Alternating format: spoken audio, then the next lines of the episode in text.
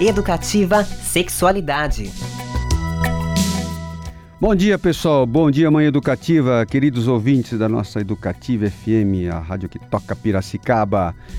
É, vou, esse programa de hoje eu vou dedicar uma, uma, a gente não cita nome, não, mas uma das nossas ouvintes aqui do Manhã Educativa. O pessoal da Eletricidade Bigeli também é fanzoca do programa Manhã Educativa, em especial nosso programa de terça-feira aqui sobre dicas de sexualidade. Um abraço pessoal do Bigeli lá, que é fanzoca da Educativa FM e do Manhã Educativa.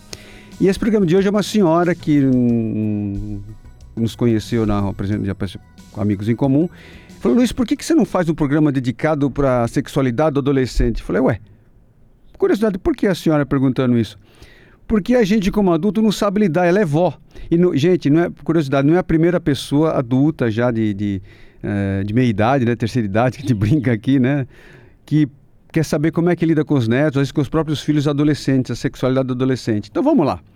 Até já fiz um artigo desse no, no, JP, mas eu quero reeditar aqui porque vale a pena. E uma pergunta que sempre fazem para a gente quando nós vamos dar palestra de sexualidade para pais como de crianças e adolescentes. Então, o tema de hoje que eu preparei para vocês é: o adolescente pode transar dentro da casa dos pais? Olha, hoje em dia é, é muito comum casais de namorados, adolescentes, dormirem juntos na própria casa onde eles moram com a permissão dos pais. Ah, isso pode ou não pode, gente? É certo ou errado? É permissão ou permissividade? É, será que os pais que permitem esse, essa conduta, eles são pais modernos, liberais? Olha, o que a gente tem visto não é nada disso não. É que esse costume dos adolescentes pedirem permissão aos pais para dormir ou transar na casa onde eles moram está se tornando mais comum do que a gente pode imaginar é que muitos pais, por vergonha ou por medo de serem criticados por outros pais, outras famílias, é, têm essa atitude, mas não comentam. Né? É, mas por que, que isso está ocorrendo? Por que, que isso está acontecendo hoje em dia? Não, é, não, não se trata, pessoal, não se trata de modismo ou simplesmente querer ser pais moderninhos, não. É que existe uma tendência por parte de alguns pais em tolerar que seus filhos tragam namorados ou namoradas para dormirem ou transar em casa. Sabe por quê? o principal motivo que eles permitem é por causa do medo que alguma coisa ruim possa acontecer com, com, com os filhos. Se eles ficarem namorando na rua, dentro do carro, nas baladas, nas praças, que é o medo do assalto, do estupro, sequestro. É, é esse o motivo, os motivos principais que os pais, de certa forma, toleram que os filhos é, tragam seus namorados, suas namoradas, para dormir juntos em casa ou até transarem. Alguns pais já estão tomando consciência de que essa moçada de hoje está transando mais cedo e muitas vezes de forma inadequada, principalmente sem camisinha, né? E que vão transar com ou sem a permissão deles. Isso é fato. Não adianta fechar os olhos, não. Por isso, para minimizar o risco de, de serem assaltados ou machucados, etc., permite que se faça dentro de casa. É verdade também que em muitas famílias os pais têm um diálogo aberto e franco com os filhos, o que facilita o jovem expressar o que sente e o que pensa a respeito da sexualidade sem ser criticado.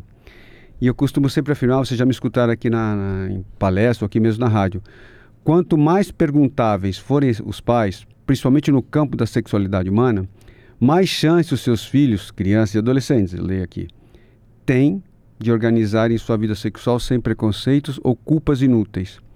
É, gente, é preciso falar abertamente sobre respeito ao próprio corpo, esperar o tempo certo de transar. É, é se não tiver, fala para a molecada, para nossa moçada aí, se não estão com vontade de transar, não se sinta obrigado só porque a turma está pressionando, está cobrando, está falando que fez e aconteceu. Não se sinta pressionado. Precisa conversar isso com a galera, com nossos filhos. Falar do uso da camisinha, não apenas falar que a camisinha existe. Às vezes a moçada não sabe nem usar, nem abrir um sachê de camisinha, abrir aquele invólucro que, que, que protege a camisinha. Falem de camisinha, não é que você fazendo isso vai incentivar o filho a transar, a garota a transar, não vai não. Fala sobre afeto, sobre amorosidade e fala também da expressão dos seus sentimentos e emoções, a importância disso, a importância de namorar. O que é namorar? Gastar o tempo para conhecer o outro e se dar a conhecer também.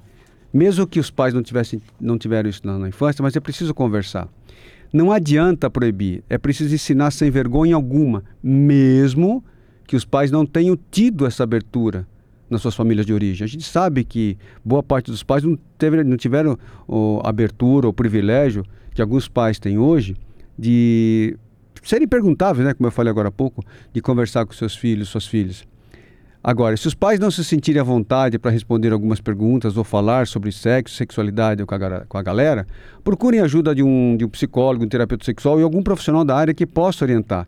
Claro, não vai buscar um profissional preconceituoso, é, que tudo é, é, errado, é sujo, não pode, é pecado no campo da sexualidade. Aí vai bagunçar mais a cabeça da garotada e eles vão fazer, tentar buscar respostas na prática, né? É muito importante é, outra coisa, responder que as dúvidas sexoafetivas da, dessa moçada. Porque se eles não tiverem a resposta dentro de casa, com certeza vão buscar fora e vão mesmo.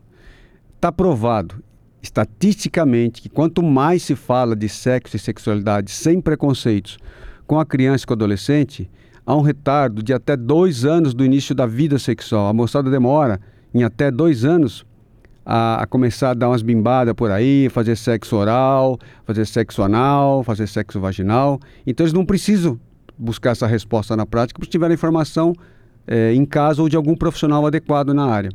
Ou seja, quanto mais informação sobre sexo e sexualidade, a moçada demora para transar, demora para buscar essa resposta na prática, porque diminui a necessidade de matar a curiosidade na prática, horas.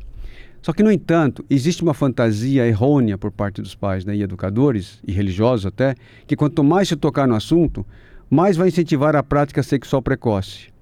Como eu já disse, o inverso é que é verdadeiro. Quanto menos se fala, mais curioso se fica e, e, há grandes possibilidades de praticar o sexo irresponsável e desprotegido. Vocês lembram um tempo atrás, quando nós fizemos a campanha do Setembro Amarelo sobre prevenção ao suicídio? De tanto que nós falamos, inclusive aqui na Educativa, a própria prefeitura ou, colocou palestras, trouxe profissionais, algumas entidades privadas, como o CVV, a, o Centro de Valorização da Vida, também organizou palestras, eventos sobre o suicídio. O que apareceu de suicidas, o que apareceu de pessoas, jovens e adultos, que tentaram acabar com a própria vida e foram buscar ajuda. Por quê? Porque foi falado, foi abordado o assunto. Ah, não pode falar que vai incentivar a se matar. Mentira! É, a pessoa busca ajuda. A mesma coisa acontece no campo da sexualidade. Falem, permitam educação sexual nas escolas, incentivem a ter educação sexual nas escolas, em condomínios, nesse partes da vida, em empresas. Não vai incentivar a galera a transar, não. E se for, eles vão fazer de forma adequada quando chegar o momento deles. Ainda uma observação que eu gosto de falar com relação a permitir transar ou não em casa, que os pais perguntam, é certo, errado, deve permitir ou não. Lembre-se, de quem manda na casa são os pais. Se o seu filho ou sua filha quiser fazer isso dentro da sua casa, verifique se você, pai ou mãe, vai ficar à vontade com essa permissão. Não queiram mancar os pais moderninhos se sentirem desconfortados ou desrespeitados. E por outro lado, essa é uma boa situação para começar um diálogo franco e verdadeiro sobre a sexualidade em família. Não deem as costas para os questionamentos dos seus filhos no campo da sexualidade humana ok? Ensinação, ensinamento religioso é, é, é necessário, ensinamento moral é necessário, mas para essa galera de hoje não é suficiente. Eu prezo a espiritualidade, professo uma crença religiosa, professo ensinamento, prego ensinamentos morais para as minhas filhas, mas vamos falar de sexo, de camisinha, porque e vamos falar numa linguagem adequada, apropriada à idade que a criança e o adolescente traz, tá? Mas não fechem questão sobre abordar esses assuntos, senão a moçada vai trazer surpresa para vocês dentro de casa né? com doença sexualmente transmissível, com gravidez não planejada, não desejada.